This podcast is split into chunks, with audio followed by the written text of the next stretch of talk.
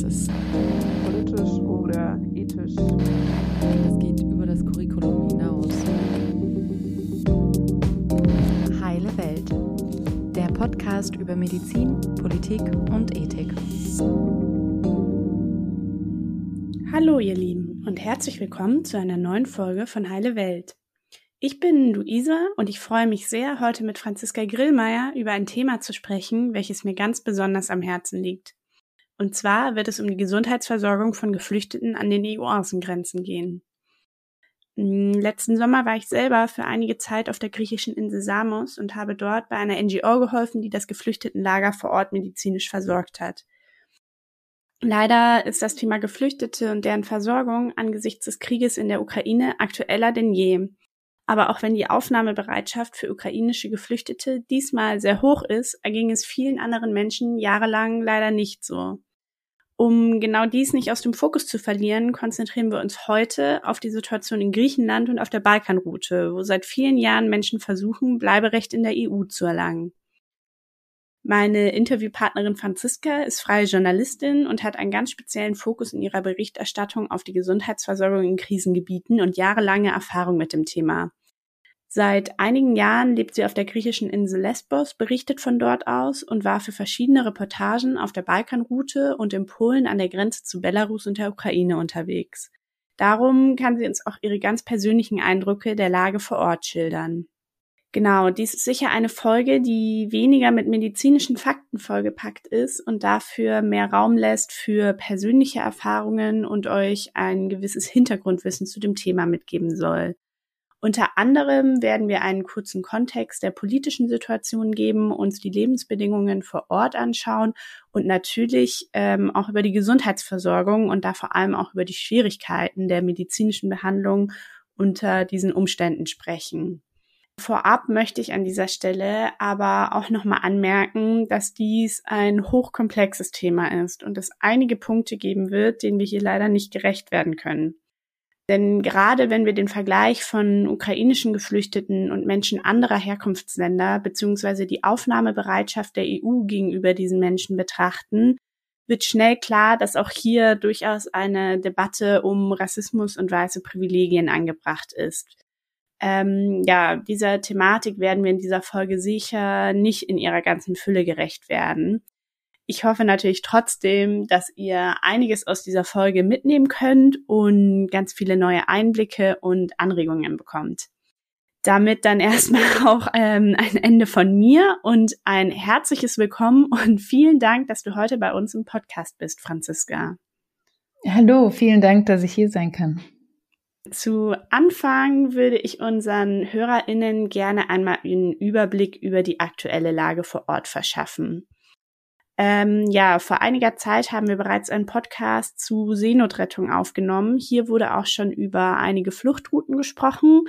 Da haben wir uns aber vor allem auf den Weg von Libyen über das Mittelmeer nach Italien konzentriert. Ähm, genau, wenn euch das interessiert und ihr das noch ausführlicher hören wollt, empfehle ich euch am besten einfach nochmal in diese Folge reinzuhören. Genau, da gehen wir auch noch weiter auf zum Beispiel Fluchtursachen ein. Ja, da diese aber weiterhin super vielfältig und komplex sind, werde ich dieses Thema an dieser Stelle nicht nochmal anreißen. Aber da ähm, wir ja heute vor allem über die Lage in Griechenland und auf der Balkanroute sprechen und sich hier die Fluchtrouten vor allem der Menschen, die dort ankommen, dann doch etwas unterscheiden, möchte ich genau diese Frage aber hier trotzdem auch nochmal stellen. Also, auf welchem Weg gelangen die meisten Leute in die Camps? Ja, das sind natürlich im Moment sehr unterschiedliche Wege. Ich glaube, was man vorab sagen muss, ist, dass wir ja von ganz anderen Zahlen sprechen, wie noch zum Höhepunkt der sogenannten Fluchtbewegung 2015 und 16, an denen wir ja auch die Bilder immer noch im Kopf haben, als, als Tausende von Menschen Tag und Nacht an den ägäischen Inseln wie Lesbos, Samos oder auch Kos ankamen. Das waren zum Teil 10.000 Menschen, die pro Tag ankamen. Mittlerweile muss man sagen, dass auf Lesbos zum Beispiel in diesem Jahr allein nur 200 Menschen es geschafft haben, von der Türkei nach Griechenland zu fliehen. Also nicht nur nach Griechenland, sondern auf die Insel Lesbos. Denn es gibt auch nach Griechenland unterschiedliche Wege zu kommen. Aber all diese Wege sind vor allem für Geflüchtete aus Afghanistan, aus Somalia, aus Ländern wie dem Irak, Kurdistan oder eben auch Äthiopien und Eritrea, um nur einige zu nennen, ähm, nur illegal zu erreichen. Ja, was damit gemeint ist, ist, dass es keine legalen Fluchtrouten nach Europa mehr gibt. Und das ist der große Unterschied, den wir natürlich jetzt auch im Moment gerade zur Ukraine sehen. An der ukrainischen Grenze ist die Grenze offen.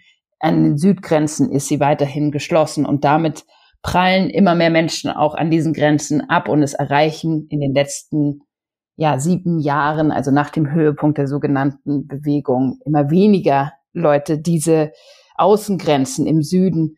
Und das hat natürlich verschiedene Formen. Also wir haben, wir haben äh, die Situation in, in Polen-Belarus im letzten Sommer, ähm, als es zu einer Eskalation an der Grenze kam, ähm, als dort von Belarus äh, Geflüchtete versuchten, in Europa einen Asylantrag zu stellen und abgewiesen wurden. Wir hatten die Situation auch an der bosnisch-kroatischen Grenze und wir können sie jetzt auch gerade zeitgleich wiederum an der polnischen Grenze äh, zu Belarus wieder beobachten. Und das Gleiche gilt natürlich jetzt auch in, in Griechenland und der Türkei. Du hast gerade schon von der bosnischen Grenze gesprochen. Magst du uns noch mal kurz erklären, das ist ja Teil der Balkanroute, was da für Länder oder was das beinhaltet oder was man darunter versteht? Genau, also ich glaube, was, was auch dort wichtig ist, ist zu verstehen, dass ganz viele Menschen, die zum Teil vorher in Griechenland waren und dort einen Asylantrag gestellt haben, der über Jahre oft nicht äh, behandelt oder verhandelt wurde, die sich dann auch wieder weiter auf den Weg gemacht haben über die griechisch-albanische Grenze oder die griechisch-mazedonische Grenze, dort dann über Serbien, zum Teil nach Bosnien und Herzegowina kommen, um dort dann wieder vor einer europäischen Grenze zu stehen. Und das ist dann Kroatien. Und diese Grenze ist äh, berühmt, sage ich mal in Anführungsstrichen, dafür, dass sie besonders brutal ist, dass äh, Menschen dort seit Jahren, also das ist nicht erst in den letzten zwei Jahren so, sondern es ist eigentlich nach der Grenzschließung 2016 der Fall gewesen, dass dort die Menschen immer wieder brutal zurückgedrängt werden. Also das äh, zieht sich dann eben von Griechenland über Serbien, auch zum Teil über Rumänien und Länder wie Albanien bis hin nach Bosnien und Herzegowina, wo dann Menschen wieder vor der europäischen Grenze stehen, also dann in Kroatien. Ja, vielen, vielen Dank. Ich glaube, jetzt oder ich hoffe zumindest, dass sich jetzt alle ein bisschen besser vorstellen, wo wir uns überhaupt befinden, wenn wir, wenn wir über die EU-Außengrenzen und die Fluchtproblematik hier sprechen. Genau, als nächstes würde ich gerne einen kurzen Überblick über die politische Situation geben. Du hast es gerade schon ganz kurz in dem Nebensatz angerissen, dass die Leute oft sehr lange in ihren äh, auf ihre Asylverfahren warten oder auf die Bescheide warten. Genau, ich glaube, das ist wichtig, vielleicht noch mal kurz ein bisschen genauer zu erklären, um zu verstehen, warum überhaupt so viele Menschen dann recht lange in Griechenland bleiben und wie du gesagt hast, sich dann irgendwie auf den Weg auf die Balkanroute begeben, weil letztendlich sind diese Orte ja gar nicht endgültiges Ziel, sondern sie wollen eigentlich in ganz andere Länder in Europa, wie irgendwie in Deutsch, nach Deutschland oder nach Frankreich. Also wie, wie können wir uns das vorstellen, wenn jetzt Leute zum Beispiel auf den griechischen Inseln oder wo auch immer ankommen? Wie läuft das dann ab? Wie beginnt der, der Asylprozess oder was für Schritte müssen sie da durchlaufen? Genau, also wenn es Menschen jetzt noch ähm, auf die griechischen Inseln schaffen, dann ist es so, dass äh, es zu einem Asylverfahren kommt, im besten Fall, ähm, und man dort dann ähm, dort dann entschieden wird, ob man eben in Europa Asyl bekommt oder nicht. Das hat sich aber in den letzten Jahren immer wieder gedreht und gewendet. Also das ist kein so ein richtig ähm, durchsichtiger bürokratischer Prozess, wie man sich das so vorstellen möchte eigentlich auf europäischem Boden, dass man sagt, ah ja, das muss ja nach einem gewissen System laufen. Natürlich tut es das in, auf dem Papier, aber in der Praxis sieht es ganz oft so aus, dass es einfach wahnsinnig chaotische Verfahren sind, dass die Menschen zum Teil nicht rechtlich auf ihre Interviews vorbereitet werden, dass auch äh, Familien zum Teil während dieses Prozesses auch getrennt werden. Also eine Hälfte der Familie zum Beispiel bekommt positiven Asylbescheid, die andere Hälfte nicht. Und dann ist die große Frage, was passiert denn mit jenen, die eigentlich abgewiesen werden, also die einen negativen Asylbescheid bekommen? Denn die Türkei hat seit über zwei Jahren niemanden mehr zurückgenommen aus Griechenland. Das bedeutet, dass die Menschen dort dann in einer Art Limbo feststecken und zum Teil auch in Haftzentren auf dem Festland dann landen ähm, und dort bis zu 18 Monate festgehalten werden, bis sie dann wieder eigentlich auf der Straße landen und der ganze Asylprozess von vorne beginnt. Das ist ein Szenario, was wir beobachten können. Ein anderes ist, dass Menschen weiterhin in den Camps feststecken. Das ist jetzt nicht mehr so der Fall wie noch vor dem Brand von Moria im September 2020. Da nach diesem Brand, das gab ja ein großes Feuer, was dieses, was das größte Fluchtlager in Europa zerstört hat damals. Ähm, und das, äh, das hat auch die EU ein bisschen aufgeweckt, äh, beziehungsweise äh, haben sie gesagt, äh, die europäischen, also die Europäische Kommission hat damals gesagt, okay, wir müssen irgendwie was unternehmen und haben dann eine Taskforce eingerichtet. Die Griechen haben gesagt, okay, wir müssen neue Hochsicherheitslager bauen, die dann wiederum zu 100 Prozent auch von der Kommission finanziert wurden. Und in diesen Lagern sind jetzt mittlerweile viel weniger Menschen als noch zuvor in Lagern, die wir aus den Nachrichten noch kennen, so aus Moria und Wathi auf Samos und so weiter. Jetzt ist es aber trotzdem so, dass das Ziel natürlich der Regierung nach diesem Brand war, der griechischen Regierung zum Beispiel zu sagen, okay, wir müssen ganz schnell diese Insellager jetzt leeren. Das ist sozusagen auch unser politisches Versprechen an die, an die, Griech, an die Griechen. Denn es ist, gibt jetzt auch eine, seit zwei Jahren eine neue Regierung in Griechenland, die eine besonders harte Asylpolitik verfolgt und auch gesagt hat, diese Überfüllung, das wollen wir nicht mehr auf den, äh, an den, in den Camps, was ja eigentlich gut ist. Nur was man dann sieht, ist, dass die Leute durch enorm schnelle Asylverfahren auf einmal geschickt wurden. Also von sozusagen 0 auf 100 sich die ganze, die, sich die ganze Politik geändert hat und sie dann zum Teil aufs Festland kamen, also nach Athen, nach Thessaloniki und dort in der Obdachlosigkeit gelandet sind. Also es gab sehr viele Menschen, daran kann ich mich auch noch erinnern, im letzten Sommer und im Sommer davor, die einfach ähm, auf den Hauptplätzen in Athen kampiert haben und tagelang ohne Essen und Frischwasser oder sanitäre Anlagen äh, dort ausharren mussten und die dann vor allem ja auch ohne medizinische Versorgung oder rechtlichen Beistand dort saßen. Und das ist etwas, was man immer wieder so im Blick haben muss, dass es sich eigentlich meistens nur um eine Verschiebung der humanitären Krise an diesen Grenzen handelt. Also dass man sagt, okay, jetzt sind vielleicht weniger Leute in den Camps oder mehr Leute haben jetzt ein schnelleres Asylverfahren, aber wohin verschieben sich dann, ähm, wohin verschiebt sich dann die Situation? Denn und das ist auch noch ein wichtiger Punkt. Auch wenn man ein anerkanntes Asylverfahren hat in Griechenland, heißt es nicht, dass man deswegen einen Job bekommt oder in die Schule gehen kann oder sich in die Uni einschreiben kann. Denn auch dort landen viele Menschen mit erschöpften finanziellen Ressourcen nach Jahren in diesen Lagern dann auf der Straße oder kommen bei Familienmitgliedern unter und so weiter und landen wieder im Verborgenen und ja, machen sich deswegen, und da wären wir wieder bei dem Punkt vom Anfang, oft noch auf dem Weg dann in andere äh, europäische Staaten um, und versuchen dann zum Beispiel mit Fliegern München, Berlin, Paris, London zu erreichen ähm, und werden auch dort dann auch oft wieder ja zurückgewiesen. Aber das ist also es ist ein hoch, du hast es ja schon am Anfang gesagt, es ist eine hochkomplexe Situation ähm, und da könnte man musste man immer an einzelnen Beispielen eigentlich fast erklären, ja wie also wie die Menschen eigentlich sich ob jetzt anerkannt oder nicht anerkannt, sich in Griechenland, aber auch in anderen EU-Staaten einfach so in so einer rechtlichen Parallelwelt eigentlich befinden. Ja, das habe ich auch selber bei meiner, bei meiner Recherche und ja, wenn ich mich mit dem Thema immer wieder auseinandergesetzt habe, gemerkt, dass es wirklich hochkomplex ist und es nicht diese eine schnelle Antwort gibt von so läuft das in jedem einzelnen Fall.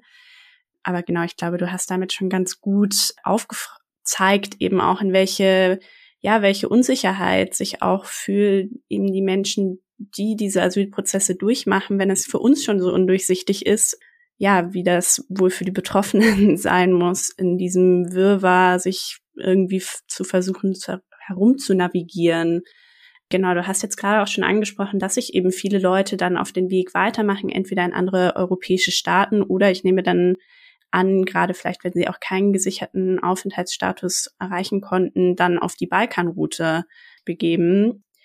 Wie können wir uns das denn, denn vorstellen? Ich meine, genau, Bosnien, wie du schon gesagt hast, sind ja eben keine Mitgliedstaaten der EU. Werden die Leute dann hier trotzdem registriert oder läuft das dann dort echt hauptsächlich illegal ab und die Menschen befinden sich hauptsächlich auf der Durchreise, um dann eben an die kroatische Grenze zu gelangen? Oder Ja, das ist natürlich genauso wie du gesagt hast. Ganz viele Menschen wollen nicht in Bosnien und Herzegowina bleiben und äh, ja versuchen dort dann äh, zum Teil nicht registriert zu werden. Andere werden auch registriert. Sie wollen einfach nur irgendwo ankommen. Und äh, bei vielen ist es aber so, dass sie sagen, okay, wir ziehen uns in Baracken, in verfallene Häuser, in ja in Landstriche zurück, wo wir eigentlich nicht gesehen werden können, um es dann wiederum zu versuchen, äh, nach Kroatien zu schaffen. Darunter sind auch ganz viele Familien. Ich äh, war das letzte Mal, das ist jetzt, äh, also im, im letzten Jahr, vor einem Jahr war ich, war ich dort an, an am Grenzstreifen und habe dort auch viele Familien aus äh, getroffen, die ich noch zum Teil aus, aus Lesbos kannte und ähm, die wiederum versuchen dann also die hatten dann, saßen dort in kleinen, ja, so Abrisshäusern ähm, und haben immer wieder auch die Glühbirne ausgedreht im Haus, wenn ein Polizeiwagen vorbeikam und haben sich dort dann verbarrikadiert und haben, also wurden ganz still, ähm, einfach auch aus Angst, dass sie in eines dieser Camps gebracht werden in Bosnien. Denn sie wollten ja dort bleiben an der kroatischen Grenze und haben fast jeden Tag es versucht, über die Grenze zu schaffen. Ganz viele äh, klopfen dann so richtig, äh, kann man sich so vorstellen. Sie, sie meinten auch so, I'm knocking at the door of Europe. Also sie, dieses, ähm, man hat kleine Kinder dabei und man versucht nicht den gefährlichen Weg durch den Wald zu nehmen, der zum Teil über 20 Tage dauern kann, wenn man es denn schafft, sondern die versuchen wirklich also zu den Grenzschützern zu signalisieren, wir sind hier und wir wollen jetzt einen Antrag auf Asyl stellen. Und das, dem wird aber meistens nicht stattgegeben. Oder es wird noch schlimmer und zwar, dass, dass ähm, die Menschen dann auch irgendwann zum Teil auch ähm, Opfer von systematischer Misshandlung werden. Ja, also von dem haben ganz viele Menschen gesprochen, dass sie einfach von erzwungenem Entkleiden, Elektroschocks ähm, und anderen Misshandlungen gesprochen haben, als sie es dann mal über die die Grenze geschafft haben. Ja, um wirklich daran abgeschreckt zu werden, äh, jedes Mal wie, es wieder zu versuchen. Ja, habe ich auch schon einige sehr ja, schreckliche Berichte gelesen und gehört. Das ist ja mittlerweile auch medial hat das ja auch immer wieder Präsenz gefunden, die Behandlung von Geflüchteten eben gerade an der, an der kroatischen Grenze auch. Ja, du hast es jetzt auch schon eben angerissen, da würde ich gerne dran anschließen, eben die Lebenssituation der Leute, so wie das jetzt klang, sowohl wenn Leute nach Athen gelangen, als jetzt auch gerade deine Schilderung ähm, aus Bosnien-Herzegowina, klingt das alles ziemlich prekär und entspricht vielleicht nicht mehr diesem Bild, was, glaube ich, viele auch immer noch haben von eben den, den Lagern, die natürlich auch totale prekäre Lebensbedingungen dargestellt haben, aber die sich auf den griechischen Inseln gefunden haben und ja relativ vielleicht in irgendeiner Weise noch organisiert aussahen. Da wirkt das jetzt wirklich komplett, ja, die Leute sind auf sich selber gestellt. Es gibt nicht mehr wirklich Strukturen von Lagern. Sie müssen schauen, wo sie selber unterkommen oder genau, wie kann man, wie kann man sich so die Lebenssituation vorstellen? Ja, also ich würde sagen, dass es davor nicht organisiert war. Ähm, also wenn man so Moria oder so sich anguckt, war das ja ein Ort, an dem die Menschen auch sich selbst überlassen waren im eigenen Überleben. Dort ging es wirklich auch jeden Tag ums Überleben. Und äh, wir hatten ja zum Teil über 20.000 Menschen in, in dem Lager von Moria und äh, darauf kam dann ein Militärarzt in der Nacht, der sich um die Belange äh, der Menschen kümmern sollte und dann meistens nur, weiß ich nicht, ein Paracetamol oder so ausgegeben hat, ähm, wenn dort Menschen mit Tuberkulose oder ähm, einem Beinbruch oder mit zum Teil, also so drastisch muss ich es leider ausdrücken, also eine, eine Messer in der Brust zu ihm kamen. Ähm, und diese Fälle habe ich alle also selbst auch äh, dokumentiert dokumentieren können. Also dort dachte man sich oft, also das ist eine Absurdität und äh, nicht mehr zu übertreffen, was dort an wirklich äh, Verwahrlosung und systematischer Misshandlung stattfindet. Und dann, dann kam es natürlich so, dass ich das, und das meine ich mit dieser Verschiebung, ja, also natürlich haben wir jetzt andere Lager, beziehungsweise sind wir im Begriff davon, jetzt bald fünf neue Hochsicherheitslager auf diesen Inseln zu haben, die, bei denen es wiederum ganz anders aussieht. Ja, also man hat jetzt statt einem Militärarzt und nur fünf äh, PolizistInnen, die dort rund um die Uhr im Einsatz waren in Moria, hat man jetzt äh, ja, äh, ich glaube über 150 Polizisten und Polizistinnen im Einsatz in einer äh, in einem Lager, was für 3000 Menschen ausgelegt ist, wie auf der Insel Samos. Und dort setzt man vor allem auf die Überwachungsstruktur von Menschen. Aber auch interessanterweise dort ist es so, dass sich viele Menschen im Stich gelassen fühlen und alleine gelassen fühlen und auch nicht ausreichend medizinisch behandelt fühlen. Aber da können wir ja später vielleicht nochmal drauf zu sprechen kommen. Ja. Und, äh, und, und, und diejenigen, die, die dann wiederum von aus, aus Moria ja, ich, sag mal, geflüchtet sind, weil, weil das ist, glaube ich, auch ein wichtiger Punkt, dass diese Orte waren Knotenpunkte der Retraumatisierung für tausende Menschen und äh, zum Teil mitunter die schwierigsten Punkte auf der ganzen Fluchtroute, wie ich es auch immer wieder von vielen Menschen gehört habe, die das durchmachen mussten. Und, und die sehen sich jetzt wieder, wie du genau richtig gesagt hast, in der Situation ausgesetzt, dass sie ja gar nicht mehr ankommen, ja, also dass dort, also zum Teil, ich meine, was man auch sagen muss, ist, es sind ja über 30 Lager in Griechenland, ne? also dies, was wir auf den Ägäischen Inseln sehen, ist ja nur ein Bruchteil davon, was eigentlich in dem ganzen Land ähm, an, an Verteilung von Geflüchteten stattfindet. Dazu kommen dann nochmal die Haftzentren, in denen Menschen auch zum Teil jahrelang feststecken. Ähm, und und das ist natürlich so, dass dann Leute irgendwie, klar, genau, also sich drumherum ansiedeln, um noch irgendwie was zu essen zu bekommen, dass sie zum Teil bei Familienmitgliedern unterkommen oder es eben versuchen, weiterzuschaffen aus Griechenland raus.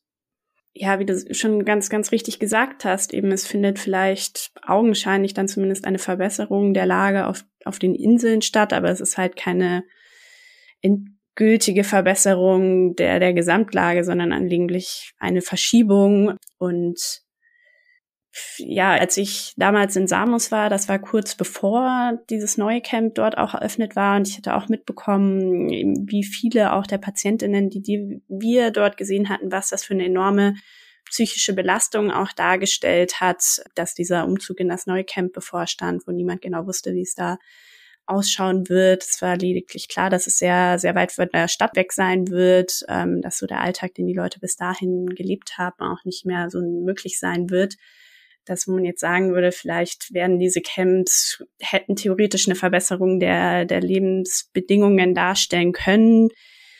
Tun sie vielleicht in manchen Aspekten auch schon, aber ja, die psychische Belastung ist dadurch keinesfalls weniger geworden, würde ich jetzt sagen. Ich würde vielleicht auch schon mal direkt dazu überleiten, weil du davon schon sehr, sehr viel angesprochen hattest und es ja eben auch schon jetzt deutlich wird, wie sehr eben diese Lebensbedingungen auch mit der Gesundheit der Menschen, ob jetzt die psychische Gesundheit, aber auch die physische Gesundheit in Zusammenhang stehen. Ich würde dafür gerne am Anfang einmal noch abklären, wer denn für die Gesundheitsversorgung überhaupt verantwortlich ist. Du meintest schon, es gibt eben diesen oder gab auf Moria diesen einen Militärarzt. Ist das immer noch so? Wird der Rest durch NGOs getragen? Genau, wie, wie sind da die Zuständigkeiten und auch wie ist es dann, dann in Athen? Weil da meintest du auch schon, dass viele Leute lange Zeit ganz ohne medizinische Versorgung dann auch dastanden, wenn sie in Athen angekommen sind. Ja, das äh, hat sich natürlich jetzt ein bisschen geändert durch diese neuen Lager und auf Lesbos ist dieses Lager noch nicht gebaut. Da gibt es immer noch ein temporäres Lager, was nach dem Brand von Moria aufgebaut wurde. Dort sind jetzt ähm, größere medizinische Organisationen vertreten.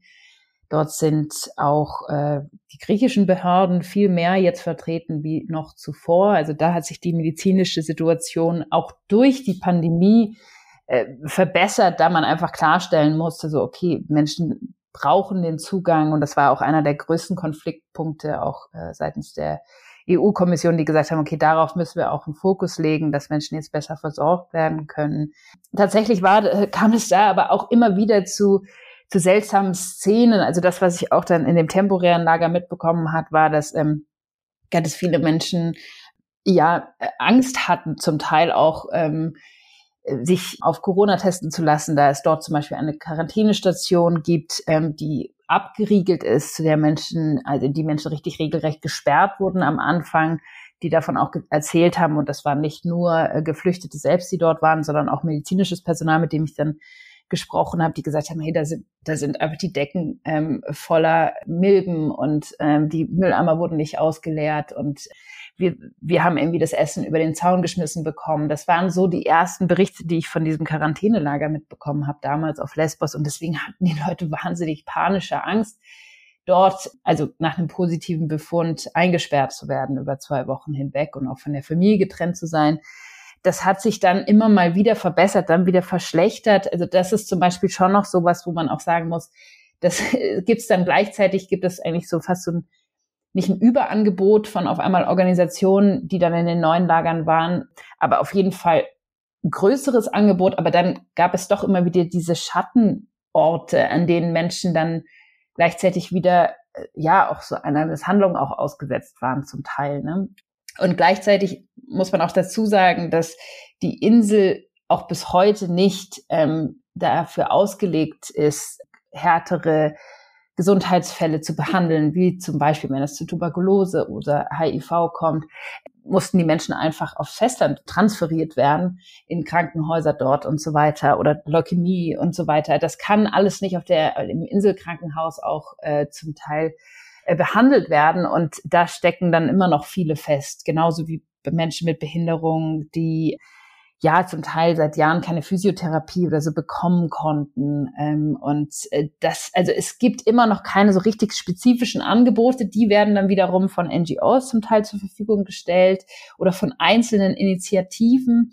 Aber es ist nicht so, dass das jetzt so eine holistische Gesundheitsversorgung möglich macht, dann natürlich auch in den Lagern. Soll es auch nicht, denn diese Lager sind ja auch nur dazu ausgelegt, dass man für wenige Tage oder Wochen dort eigentlich sein sollte und dann weiter transferiert wird. Aber tatsächlich fallen da einfach wahnsinnig viele Gesundheitsfälle immer noch durchs Raster.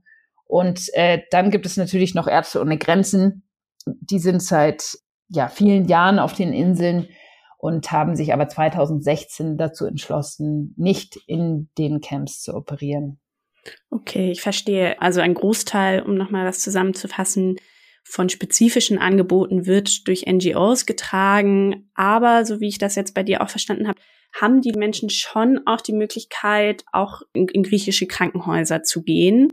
Also gibt es schon irgendeine Art von, von Krankenversicherung, in der sie eingeschlossen sind oder wie wird das geregelt? Genau, also das ist natürlich auch immer von Fall zu Fall unterschiedlich, aber man kann in griechischen Krankenhäusern behandelt werden. Das ist auch äh, in vielen Fällen kostenlos. Ähm, aber das wurde auch immer wieder gekippt. Also dann hieß es wieder, okay, nee, es geht doch nicht. Und dann ähm, lag das auch immer an den einzelnen Ärzten, die dann zum Teil Leute trotzdem drangenommen haben. Man kann aber generell natürlich auch davon sprechen, dass es ganz oft auch zu einer leider zweitklassigen Behandlung auch von Geflüchteten kommt, die dann in den Krankenhäusern sind und man auch dort von strukturellem Rassismus oft sprechen muss und äh, viele Berichte leider äh, sehr traurig sind, die man auch dort hört, dass, sie, dass da viele Leute einfach gar nicht drankommen. Also ganz spezifisch kann ich jetzt leider nicht sagen, mit welchem Status man welche Gesundheitsbehandlung kommt.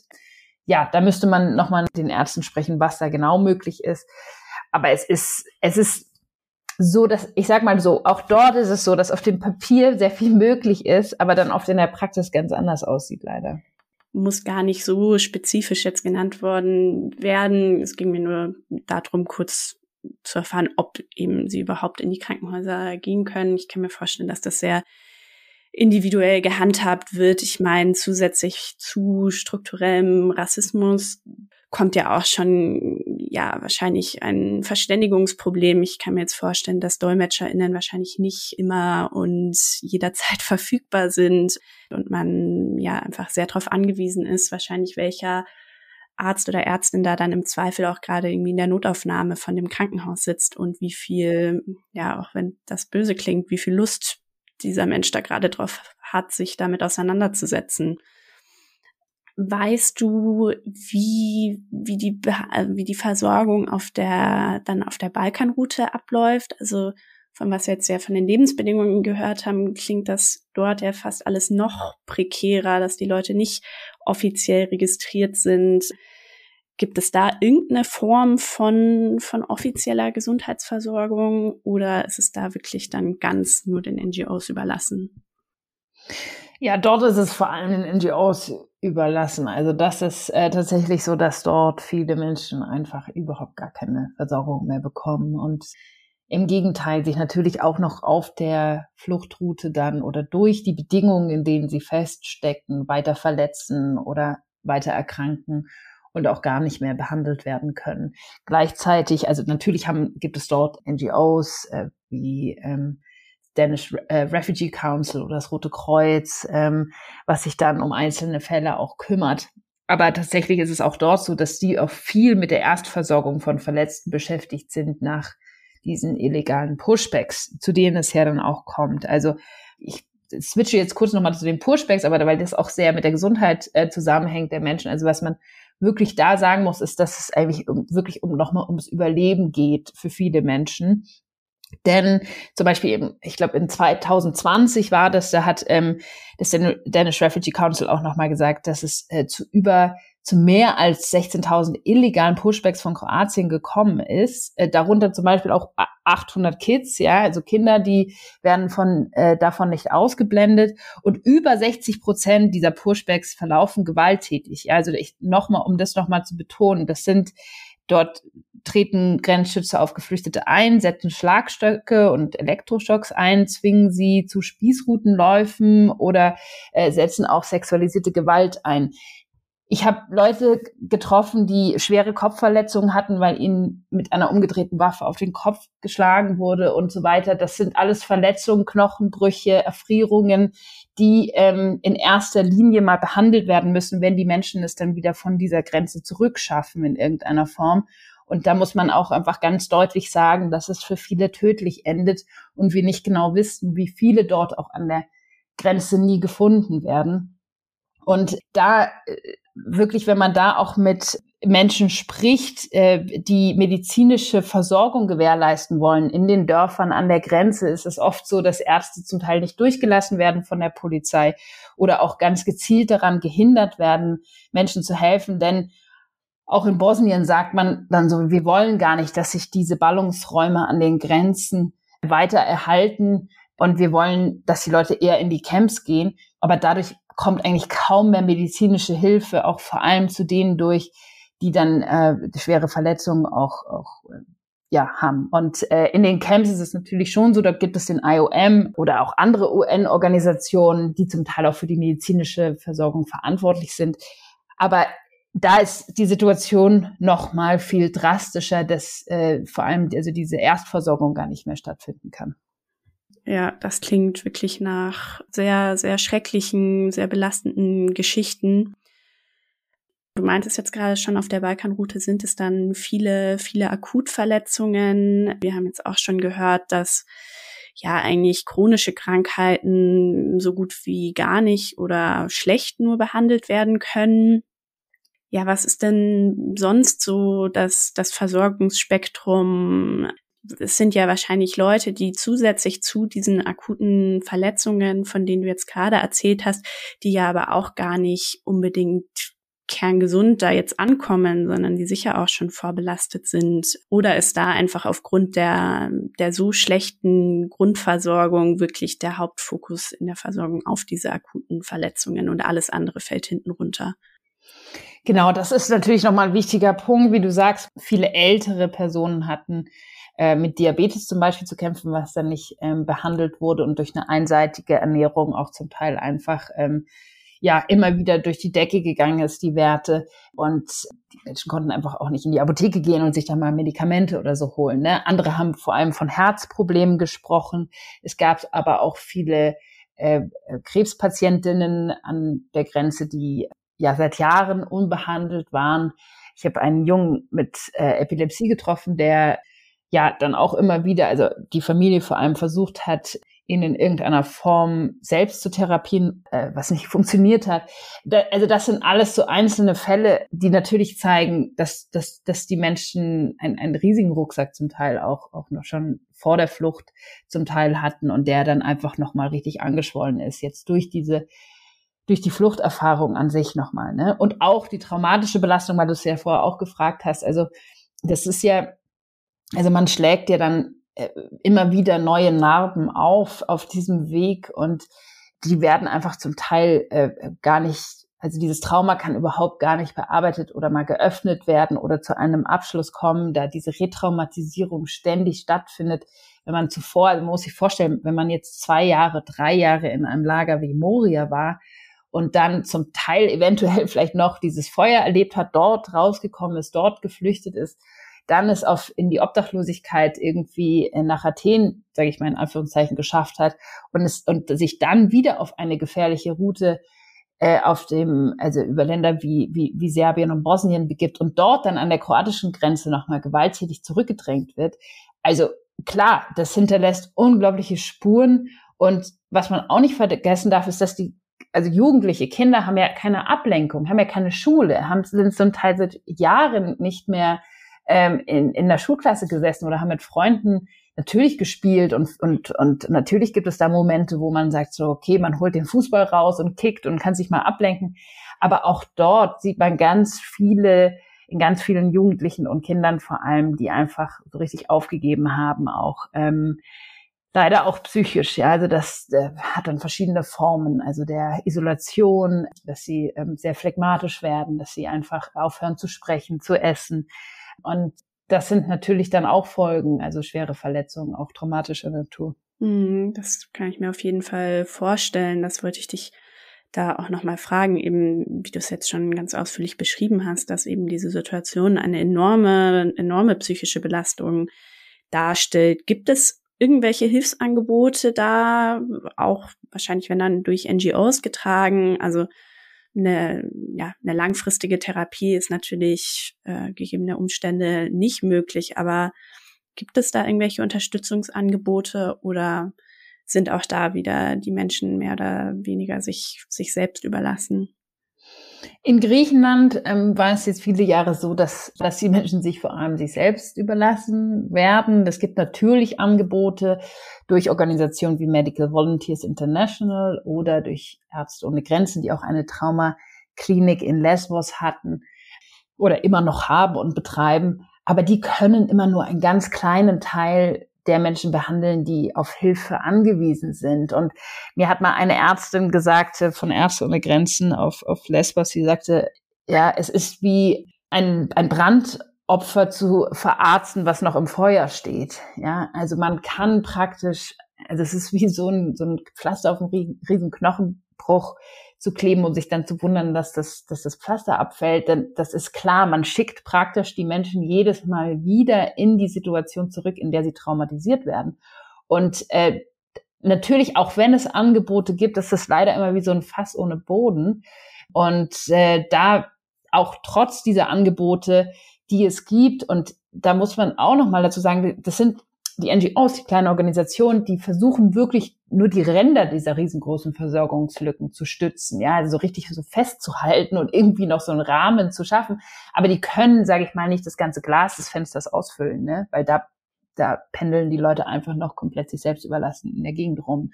Und, und das ist halt einfach das eines der großen Probleme, dass man halt auch eigentlich an Knotenpunkten feststeckt, an denen Menschen weiter traumatisiert werden. Klar, also wie du schon ganz richtig gesagt hast, eben die Frage, wie viel bringt eine Therapie oder ein Therapieangebot, wenn im Endeffekt du die Person wieder zurück an den Ort schicken musst, der für die Traumatisierung mitverantwortlich ist. Also das wird da ja schon klar, wie ironisch das ist und wie wenig das nur funktionieren kann. Ähm, ja, auch auch als ich auf auf Samos gearbeitet hatte, das war ach, würde ich sagen, vom Versorgungsspektrum vielleicht eher hausärztliche Versorgung. Eigentlich, also eben auch, wie du schon genannt hast, viel Diabetes, äh, Bluthochdruck, Erkrankungen.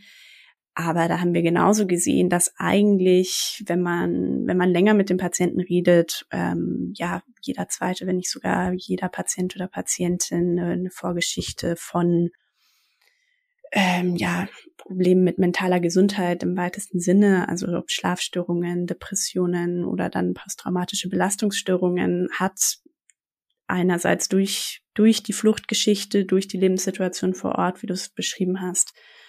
Da irgendwie Abhilfe zu schaffen, glaube ich, ist sehr, sehr, sehr schwer. Das ist vielleicht auch ja mit einer mit einer der größten Schwierigkeiten auch der medizinischen Versorgung vor Ort, dass man da keine endgültigen Lösungen auch auch liefern kann. Was würdest du denn sagen, sind sonst noch gibt es sonst noch für für Schwierigkeiten eben der der medizinischen Versorgung? Ja, ich ich denke mal, also statt nur auf die Schwierigkeiten zu kommen, auch sehr positiv finde, ist dass sich sehr viele Menschen einfach äh, selbst versorgen müssen. Ne? Also ich glaube, das ist etwas, wo man dann wirklich sagt, es gibt so viele Lücken, dass man ja auch anerkennen muss, dass es wahnsinnig viele Ärzte und Kranken Schwestern zum Teil in den Lagern gibt, ja, oder auch auf den Routen selber, die sich dann einfach durch ihr Wissen selbst durchboxen. Das habe ich auch am Anfang der Pandemie erlebt, ähm, an dem Menschen einfach nicht aufgeklärt wurden, an denen es keine Informationen gab, wie man sich jetzt bewegen darf oder nicht, was man machen soll im Fall einer Erkrankung. Dort war es dann so, dass eine somalische Krankenschwester zum Beispiel gesagt hat, okay, ich mache jetzt hier, ich setze jetzt hier einen Riesentopf ähm, Knoblauch und Zitronensud auf und der kriegt jetzt, jeder kriegt jetzt so einen Löffel in die Hand gedrückt, nachdem einfach keine Ärzte mehr dort da waren. Und diese Form von Initiative sieht man immer wieder, egal wo man ist, auch auf der, also dann auch in Bosnien zum Beispiel. Und äh, wo Menschen sich einfach zum Teil selbst helfen, Selbstverbände anlegen oder einander einfach äh, äh verarzten, was äh, natürlich auch ja nie ausreichen kann und wo es dann natürlich auch an vor allem Material fehlt und zum Zweiten äh, an Informationen. Also ich glaube, das ist etwas, was man nochmal auch hier wieder immer individuell bewerten muss, je nach, also von, von welcher Region wir jetzt gerade sprechen natürlich. Ne?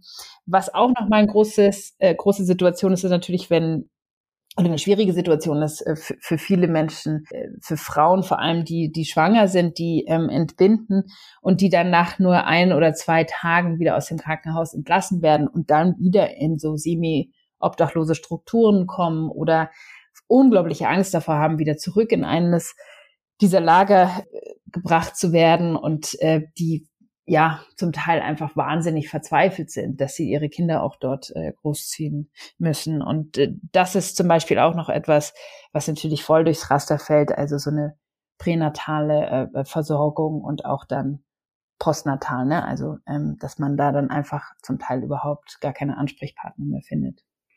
Glaube ich, dass das ein ja ein Gebiet ist, was leicht da untergehen kann. Ähm, ich kann mir vorstellen, dass vieles, was äh, ein bisschen spezieller in Anführungsstrichen oder explizitere Versorgung ist, dann halt noch weiter hinten runterfällt als jetzt vielleicht die ja ein bisschen allgemeinere Versorgung, die sich mittlerweile halbwegs etabliert hat und ja, wie gut jetzt zwar, aber irgendwie halbwegs funktioniert. Vielleicht noch mal als kurzen Abschluss von von dem Thema eben was meinst du denn eben welche Sachen können eben fast gar nicht geleistet werden, aber wie du jetzt auch schon gemeint hast, was funktioniert vielleicht eben ganz gut als kleine Konklusion. Ja, also genau wie du sagst, also ich glaube, dieses so, was da alles so, also wenn man sich mal so selber anguckt, wo macht man denn, also jedes halbe Jahr mal irgendwie einen Arzttermin oder lässt sich durchchecken oder so, also Zahnarzt, ähm, Versorgung, also das zum Beispiel fällt oft komplett runter, ähm, also so Zahnspangen oder sowas, das gibt's natürlich jetzt auch nicht.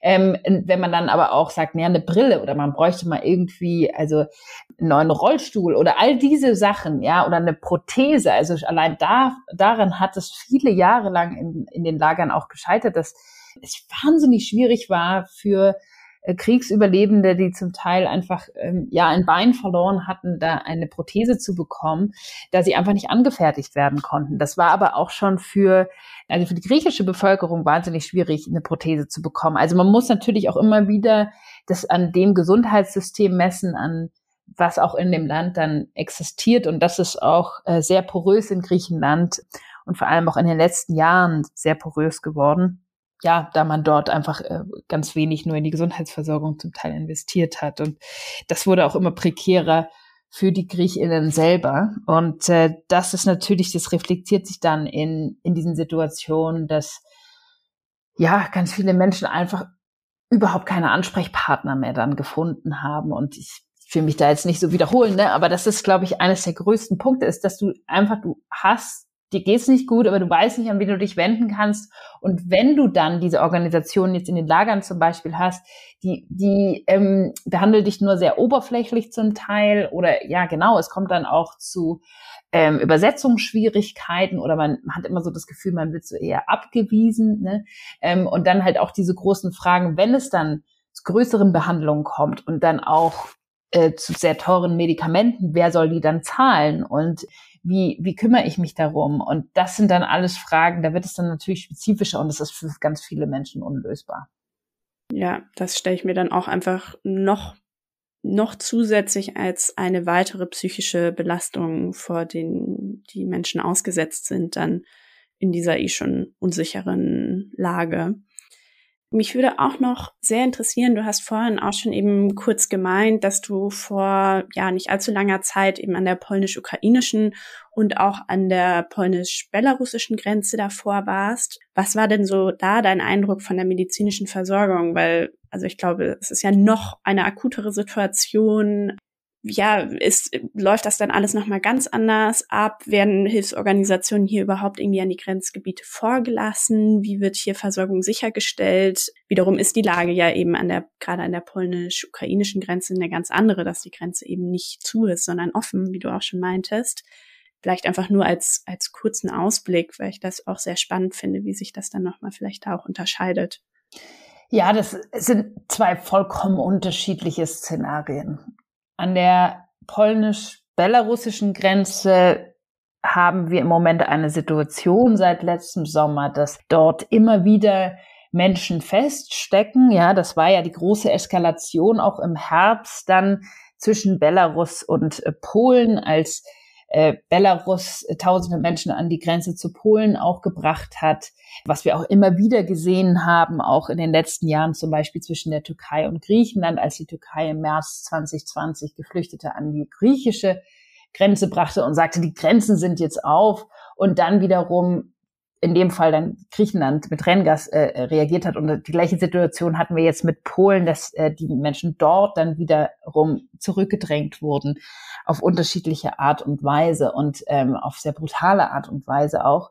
Und dort eine Sperrzone errichtet wurde, die ist ungefähr drei Kilometer breit. Und dort können keine JournalistInnen, ÄrztInnen, Anwälte, niemand darf dort durch.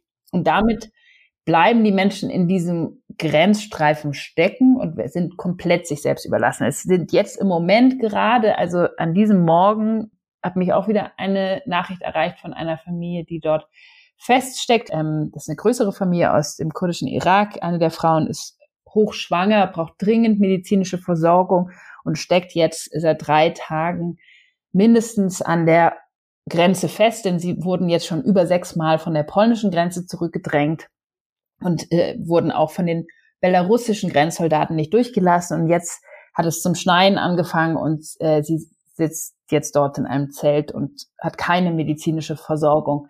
Das ist die Situation, die immer noch zum Teil stattfindet an der belarussisch-polnischen Grenze. Wenn man sich dann ins Auto setzt und sechs Stunden südlich runterfährt, sozusagen an die äh, ukrainisch-polnische Grenze, ist es ein völlig anderes Szenario. Ne? Ähm, mein, man muss auch beachten, dass jetzt im Moment, ich habe die genauen Zahlen nicht mehr im Kopf, aber ja über zwei Millionen Menschen auch über Polen nach Europa geflohen sind aus der Ukraine und dort ja wirklich anders empfangen werden und zu Recht natürlich äh, mit offenen Armen empfangen werden und dort ihnen eine legale Hilfe, aber auch rechtliche, also neben rechtlicher Unterstützung auch eine medizinische Unterstützung gegeben wird.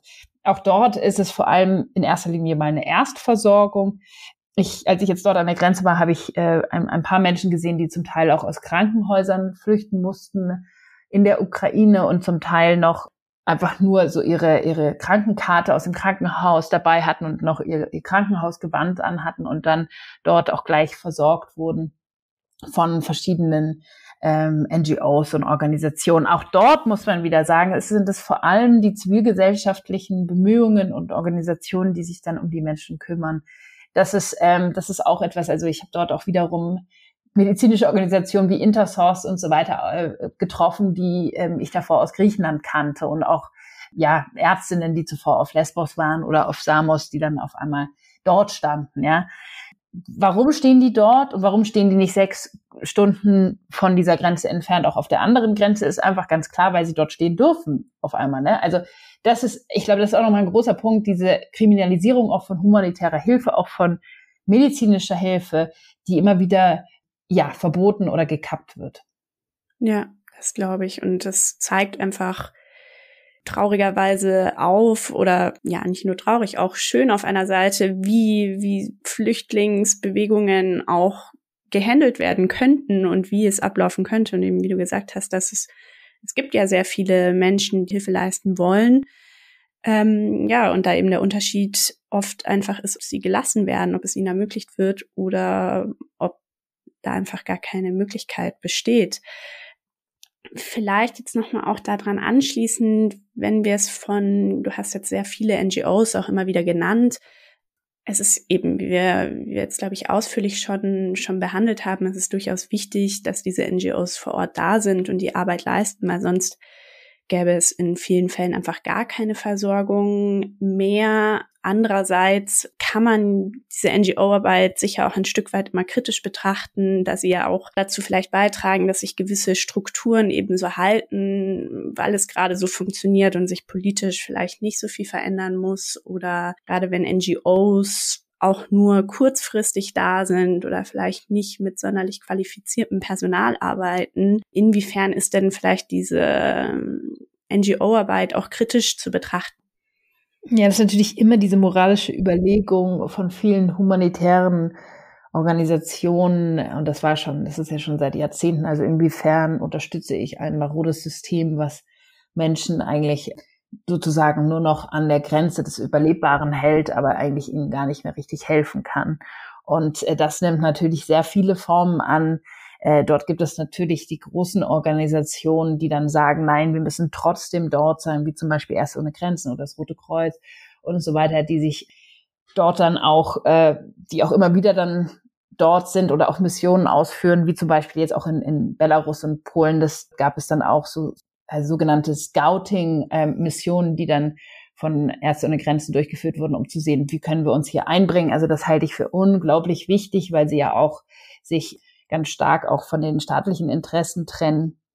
Und dann gibt es natürlich auch Organisationen, die da eher, sage ich mal, so unterstützend wirken, also die staatliche Akteure dann vor allem auch in ihrer Arbeit unterstützen und dann zum Teil halt auch deren Regeln sehr gut annehmen oder beziehungsweise einfach sagen, okay, das machen, also wir gehen jetzt zum Beispiel ins Camp, weil wenn wir nicht da sind, da macht's keiner. Das äh, hat zum Beispiel erst ohne Grenzen jetzt im Fall von Lesbos oder auch den anderen Insellagern lange, also so nicht gemacht. Die haben gesagt, okay, das können wir moralisch nicht vertreten, wir gehen da nicht rein, wir haben unsere Feldklinik vor der Tür. Ja, also es gibt natürlich da immer ganz unterschiedliche Arten und Weisen darauf zu reagieren. Und dann gibt es noch kleinere Organisationen, die teilweise wahnsinnig wichtig sind, also wo ich das Gefühl habe, ich treffe eine Physiotherapeutin oder eine holistische, ähm, ja, einen holistischen Ansatz, also eine, eine Person äh, auf einer Insel, die, die zum Beispiel, also ich glaube fast jeden zweiten Menschen mit Behinderung ähm, helfen konnte im Lager von Lesbos äh, in den letzten Jahren und die dadurch Unglaubliches erwirkt hat. Und dann gibt es natürlich auch wiederum Fälle, wo man sagen muss, okay, das sind jetzt vielleicht StudentInnen ähm, am Anfang ihrer, ihrer, ihrer Ausbildung, die dem noch gar nicht gewachsen sind, was da auf sie zukommt, also auch traumatische Erfahrungen auf einmal mit Kindern zu besprechen oder mit, äh, mit Erwachsenen, die einfach äh, von verschiedensten Formen äh, von Trauma erlebt haben und dann da auf einmal vor jemanden zu sitzen, die vielleicht gar nicht oder der gar nicht weiß, wie gehe ich jetzt damit um, was sind meine Werkzeuge, ähm, das wird dann natürlich, das kann dann natürlich in eine unglaubliche Schieflage geraten für alle AkteurInnen vor Ort. Und deswegen, ähm, ja, es ist natürlich auch da eine unglaublich, sage ich mal, bunte Palette an Schwierigkeiten, die man dort oft sieht. Und jeder hat nochmal einen anderen Umgang damit. Aber was ich glaube ich, was mir am wichtig, also was mir auch sehr wichtig ist, da nochmal zu sagen, ist natürlich, kann man, hat man immer eine Kritik auch an der humanitären Koordination. Natürlich geht da auch zum Teil wahnsinnig viele Ressourcen verloren und natürlich könnten sehr viele Dinge besser laufen. Aber ich glaube, man darf da nicht das Grundproblem aus den Augen verlieren. Das ist einfach ein System, was genau das erschafft, nämlich, dass man eigentlich nur ins Nichts laufen kann und diesen Menschen eigentlich zum Teil gar nicht mehr geholfen werden soll. Ich glaube, das hätte man nicht besser formulieren können. Ich finde, das trifft's genau, was du jetzt am Schluss gesagt hast. Diesen Kontext halt nicht aus dem, aus dem Blick zu verlieren. Wir nähern uns auch langsam dem Ende und da würde ich dich gerne nochmal jetzt zum Schluss fragen, eben von diesen ganzen super spannenden Dingen, die du, die du berichtet hast und zum Teil auch natürlich schockierend. Ähm, ich habe das Gefühl, ich würde noch gerne ewig mit dir weiterreden was sind so vielleicht deine persönlichen Forderungen, die du davon ableitest? Was kann irgendwie gemacht werden, um die Lage zu verbessern? So jetzt kurzfristig, aber auch langfristig. Ähm, es müssen jetzt auch keine konkret super politischen Forderungen sein, aber was siehst du so mit, ja, als Mittel, mit dem man vielleicht viel irgendwie verbessern könnte? Wenn es das überhaupt gibt, ja. als die, die eine Sache.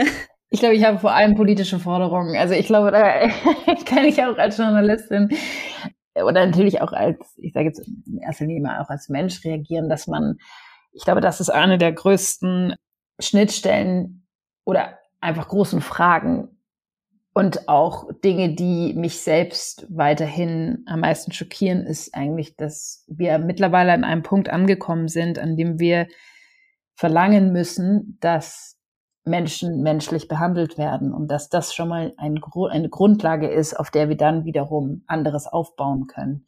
Denn was wir ja im Moment an den europäischen Außengrenzen er erleben, ist eine bewusste Aushebelung der Rechtsstaatlichkeit, der nationalen, europäischen, aber auch internationalen äh, Rechte, dass die Genfer Fluchtkonvention nach 71 Jahren eigentlich praktisch nicht mehr existent ist und dass Menschen, die eigentlich, und das, was ich damit meine mit der Genfer Fluchtkonvention und auch mit dem, mit dem europäischen Recht, dass das Recht auf Asyl nicht mehr nur, also das wurde anfangs auch immer nur so simuliert, habe ich das Gefühl gehabt, also nach 2015 und 16. Ja, aber mittlerweile wird es halt komplett ausgehebelt an vielen Stellen oder die Menschen kommen gar nicht mehr dazu, überhaupt europäischen Boden zu erreichen. Und wenn sie denn mal hier sind, dann haben sie wiederum eine Situation, vor der sie auch abermals flüchten müssen, ja, und eine unglaubliche Ungewissheit und ein niemals ankommen und ein nicht landen können irgendwo in einem neuen Leben. Und das ist etwas, was natürlich jetzt auch besonders nochmal hervorgehoben wird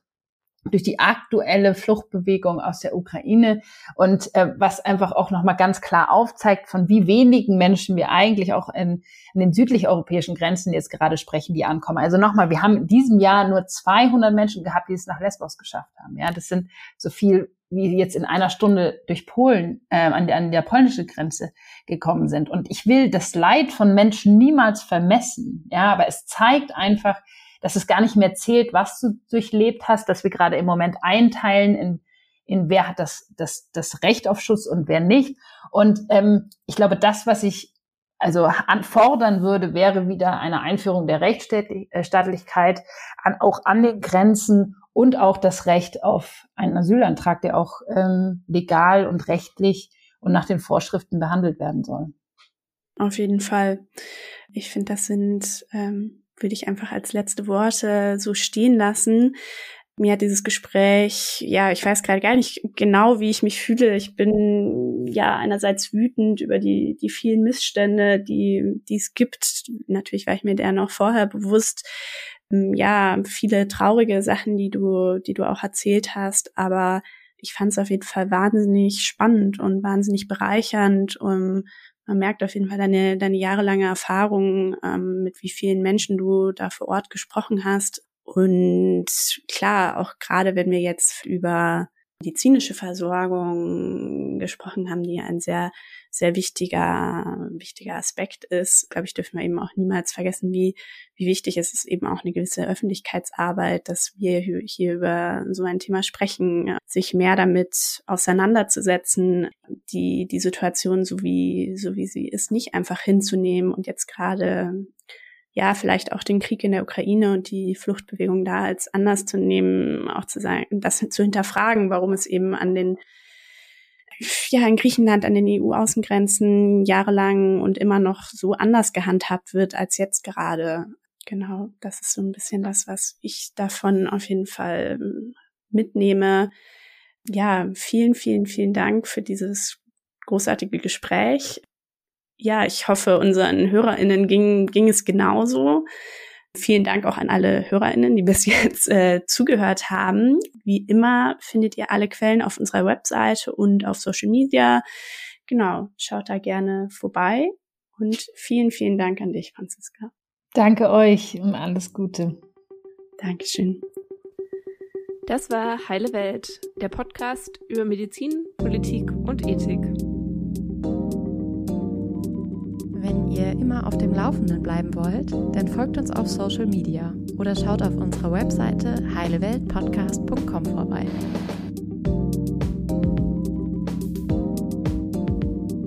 Ihr habt Feedback, Themenvorschläge oder was anderes auf dem Herzen? Lasst es uns gerne per Mail an heile.welt.posteo.de wissen.